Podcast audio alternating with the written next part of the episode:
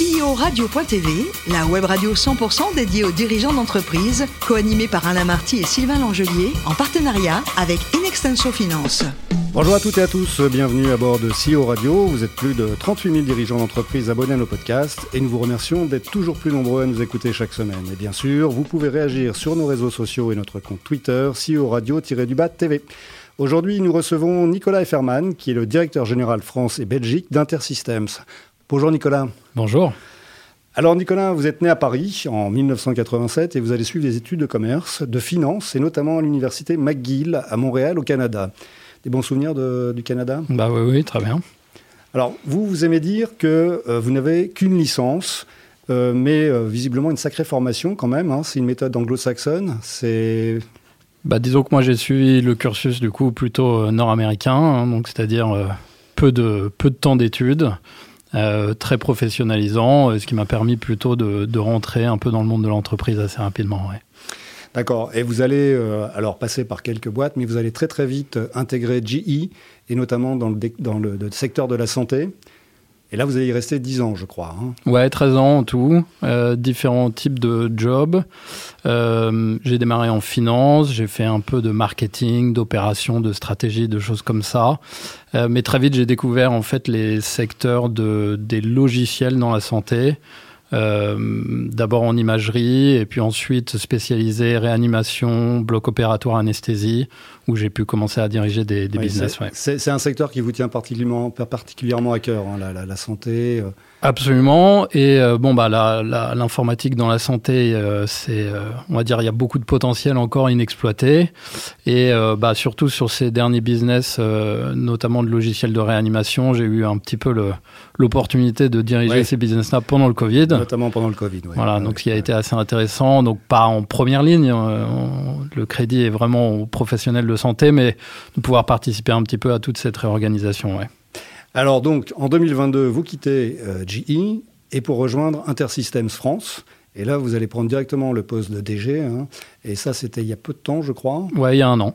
D'accord. Alors comment ça s'est passé cette intégration au, sein d'Intersystems? Bah très bien. Moi j'avais du coup envie d'investir euh, plus dans, l'informatique. Donc Intersystems c'est vraiment une boîte d'informatique euh, à la base euh, qui, a 45 ans, donc c'est assez âgé dans ce milieu-là. Avec toujours le même fondateur, je crois. Hein. Exactement. Donc 100% capital privé. Donc en 45 ans, qui est une boîte qui arrive aujourd'hui entre 800 millions et 1 milliard euh, de dollars de chiffre d'affaires. D'accord, avec euh, combien de salariés? Il y a 2000 salariés et en France, euh, on est France-Belgique, on est une centaine à peu près. D'accord. Alors, quelles sont les activités exactement de, Intersystems France? Alors Intersystems, au démarrage, c'est vraiment une base de données qui a évolué dans ce qu'on appelle un, un, socle technique qui est euh, base de données, moteur d'interopérabilité et serveur d'application.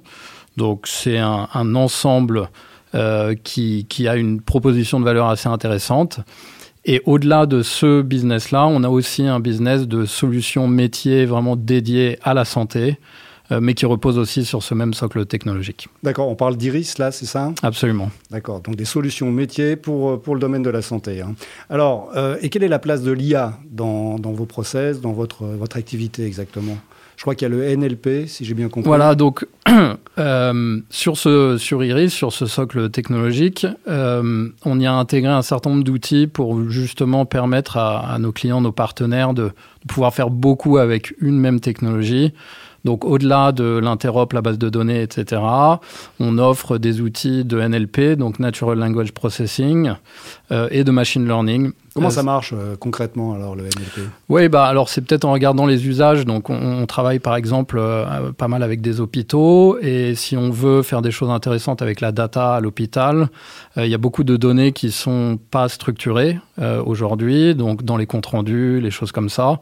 Et pour aller exploiter cette donnée non structurée, on utilise des outils comme le NLP qui euh, à travers différentes technologies, est capable de restructurer, de, d'enrichir, de pouvoir exploiter cette donnée. C'est quoi? C'est une data fabrique? C'est comment, comment on appelle ça exactement? Ouais, alors ça c'est, c'est encore un autre euh, concept et je, je vais passer peut-être une, petite minute là-dessus.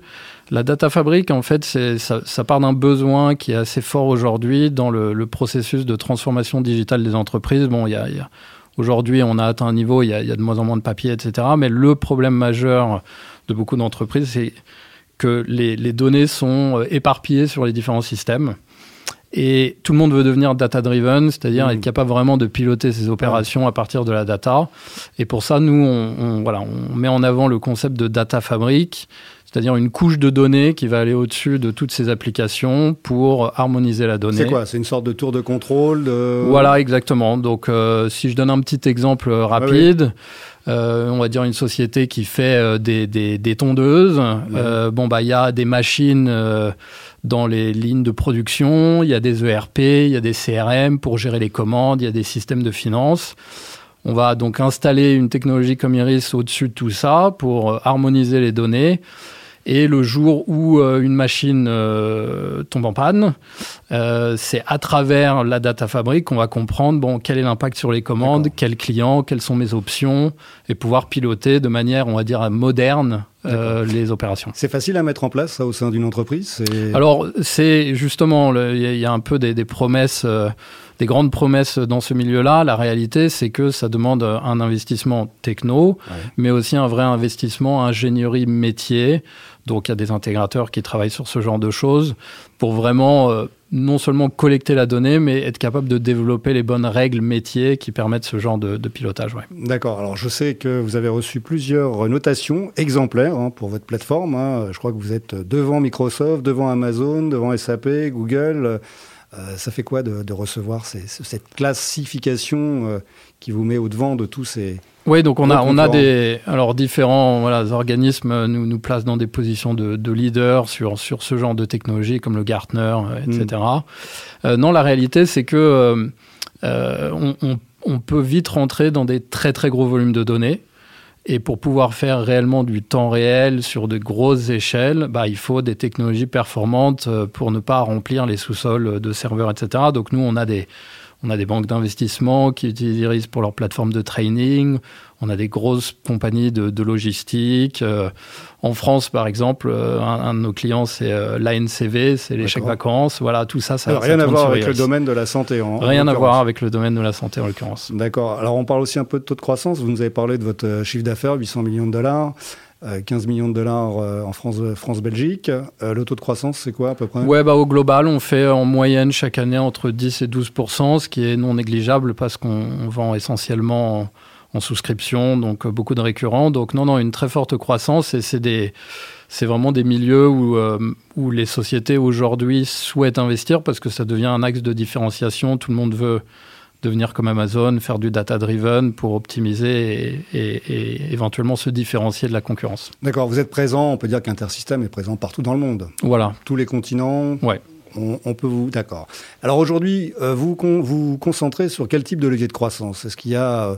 Euh, quelque chose de particulier sur lequel vous... Alors nous, en, en France-Belgique, sur les technologies comme Iris, là où on, on trouve qu'il y a vraiment des choses intéressantes à faire, c'est dans les secteurs de supply chain, de retail, euh, de services publics, donc euh, vraiment euh, aller positionner les, les, sujets de data fabrique de tour de contrôle.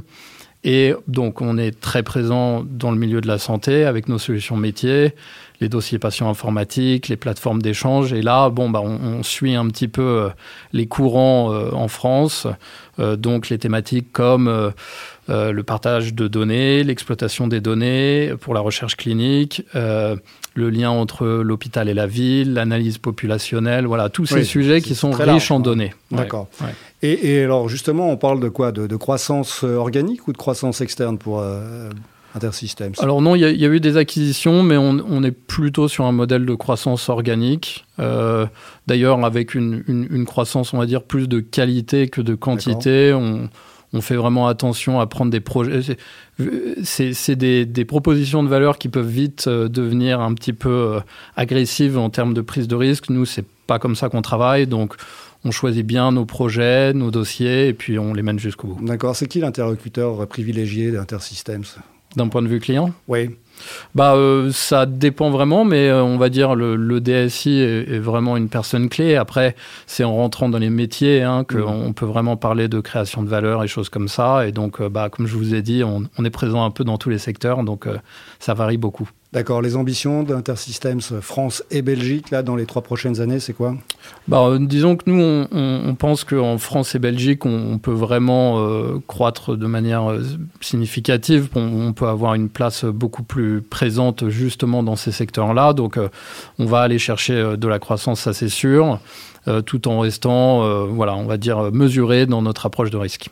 D'accord. Et euh, une entreprise qui va bien, c'est une entreprise qui recrute bien. Comment ça se passe chez Intersystem? C'est quoi le profil de vos euh, collaborateurs? Oui, bah donc avec ces différents business, euh, il y, a différents profils. On a des profils qui sont quand même très fonctionnels, hein, des gens qui sont spécialisés dans la facturation à l'hôpital, des choses comme ça. On a des gens qui sont plutôt ingénieurs, branchés vraiment techno, machine learning. Donc à travers tous ces profils, bon bah on, est, euh, on fait face un petit peu à ce marché de recrutement qui est pas toujours facile. Après nous, on a une philosophie euh, de recrutement qui est assez originale dans le sens où euh, on est très sélectif, ce qui peut prendre du temps pour recruter. C'est dur de recruter en ce moment? Absolument. Mais une fois qu'on recrute, voilà, on, et, on arrive vraiment à retenir les gens. On recrute autant d'hommes que de femmes? C'est quoi l'index aujourd'hui d'Intersystem Ouais, nous on est à, sur l'index égalité homme-femme, on est à 93%. C'est-à-dire euh, côté, côté homme Non, alors ça c'est sur l'index, vous savez, cet index ah, euh, de 0 à 100, ce qui, est, ce qui, est, bon, qui peut être mieux, mais qui est au-dessus de la barre des 75-85. Sur la population, on a à peu près 40% de femmes. Ah oui, quand même. Voilà, et moi dans mon COMEX, euh, donc si je me, me retire du COMEX, on est 50-50. D'accord. Alors, puisqu'on parle de vous, vous, maintenant, c'est quoi vos objectifs là, dans, dans, dans les temps, les années à venir? Ah, moi, mes objectifs, c'est euh, bah, vraiment d'accompagner euh, Intersystems dans cette croissance, euh, que ce soit en santé ou hors santé. C'est vrai que la santé, voilà, moi, c'est quelque chose où c'est un secteur où j'ai déjà passé pas mal de temps, et, surtout moi, ce qui me motive, c'est de pouvoir bah, avoir un impact. Et être capable justement d'apporter quelque chose quand on parle d'exploiter la donnée, de permettre aux professionnels de santé euh, d'être euh, plus assisté par le digital que contraint, comme ça peut être le cas euh, aujourd'hui. C'est ça l'avenir de la santé demain, c'est d'être assisté par le digital et, par des entreprises par, comme, comme Intersystems Oui, je pense. et puis, bah, bon, c'est un peu générique de dire ça, mais utiliser la donnée pour prendre des décisions, c'est vraiment quelque chose qui, est nécessaire partout et dans la santé, c'est sans doute sous-exploité aujourd'hui. Alors Nicolas, pour revenir à vous, c'est quoi le plus beau métier du monde? Coach d'Arsenal ou DG d'Intersystem Ah oui, coach d'Arsenal, ça, ça, aurait pu m'intéresser, mais euh, euh, aujourd'hui, non, moi j'ai clairement pris le, la direction euh, des, directeur général et, et c'est quelque chose qui qui, bah, qui est très intéressant pour moi et, et, surtout, on va dire, ce qui me motive le plus, c'est être capable d'animer une équipe et de l'emmener euh, sur la réussite, euh, qu'on soit fier du travail qu'on fait, qu'on apporte la valeur pour nos clients, etc. D'accord. Et, euh, toujours dans l'esprit un peu foot, voilà, vous êtes plutôt, je crois, bière plutôt que vin. Et je crois que vous cuisinez beaucoup également. Hein. Absolument. Vous aimez, la bonne cuisine. Hein. Absolument. Bah, il, faut, il faut diversifier un petit peu ses activités. Donc, c'est vrai qu'après une bonne journée de, travail, j'aime bien rentrer à la maison et me, changer, me changer un peu les idées en cuisinant.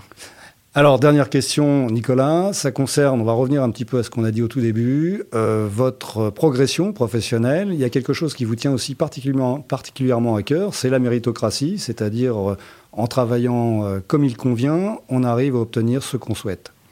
Oui, alors moi j'ai eu la chance de, travailler dans des entreprises en effet qui, mettaient en avant la méritocratie et puis ça m'a plutôt marqué. En fait, je, je pense qu'il y a pas mal de codes, que ce soit euh, les écoles qu'on fait, le nombre de diplômes qu'on a, euh, euh, les types d'entreprises où on est passé, qui aujourd'hui, sans doute, influencent beaucoup plus la, la progression de certains collaborateurs que vraiment leur mérite et leur capacité à, à s'investir, à bien travailler, etc. Donc ça, ouais, ça forme un petit peu, on va dire, le type de culture d'entreprise que, que moi j'essaye de mettre en place. Eh bien, merci beaucoup, Nicolas. Fin de ce numéro de CEO Radio. Retrouvez toute notre actualité sur nos comptes Twitter et LinkedIn. On se donne rendez-vous mardi prochain à 14h précise pour accueillir un nouvel invité. L'invité de la semaine de CEO Radio, une production B2B Radio.tv en partenariat avec Inextenso Finance.